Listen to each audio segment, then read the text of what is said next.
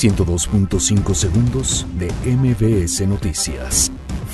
La CENTE reanudará clases en Michoacán el próximo lunes. La Fiscalía General de la República asegura que un amparo le impide dar información sobre caso Odebrecht. CONAPRED pide a gobierno federal no desaparecer estancias infantiles. INE prevé que elección en Puebla cueste 302 millones de pesos.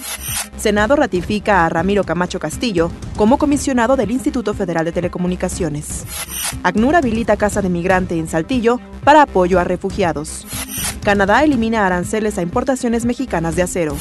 Volcán Popocatépetl emite fragmentos incandescentes.